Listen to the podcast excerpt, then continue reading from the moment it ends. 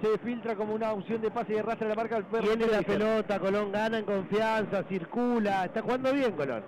Y la domina Paolo, levanta la frente, la vista, la mirada y cambia de frente. Otra vez Paolo, qué precisión, mire usted. El cambio que va a dormir en el pecho de Alexis Isabela si se la dejan a Facundo Catel. Hace un rodeo lado, se pone de frente al arco. Lo tiene ahora filtrado. Axel Rodríguez se mete al área, se revuelve la ropa, le queda Talpone.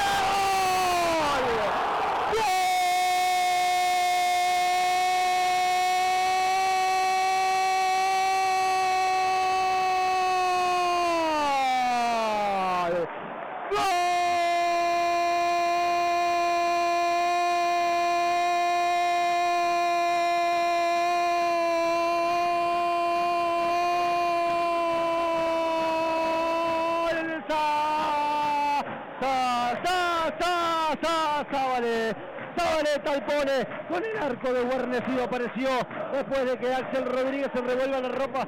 Parecía un titán en el ring peleando contra Facundo Minio, definiente de la saluda preciosa de Ramiro Martínez y el rebote le quedó con el arco solo hacia el arco del Ponavi para que la empuje con la zurda Talpone. Pega el grito de la tranquilidad a los 14.50 de la segunda parte. Talpone dice Colón 2, Almirante Broncero. Bueno, había anticipado la Llana que iba a ser un gol talpone. Nuestro relator viene derecho. La tuvo que empujar con el arco casi sin oposición. Un defensor intentó un cierre desesperado que no llegó. Pero hay que decir esto. El segundo tiempo debe ser lo mejorcito de Colón desde que empezó el torneo. Está jugando bien. Acabábamos de dar ese concepto. Está jugando bien. Apareció el fútbol del lago.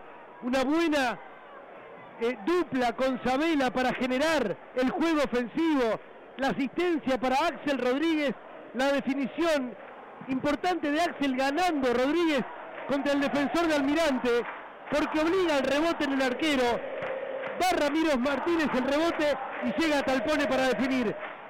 Bien Colón, jugando bien, repitió dos veces la jugada con ese pelotazo largo de Paolo Bols, cambiando de frente y generando la sorpresa para la definición. Gana Colón 2 a 0 y gana bien.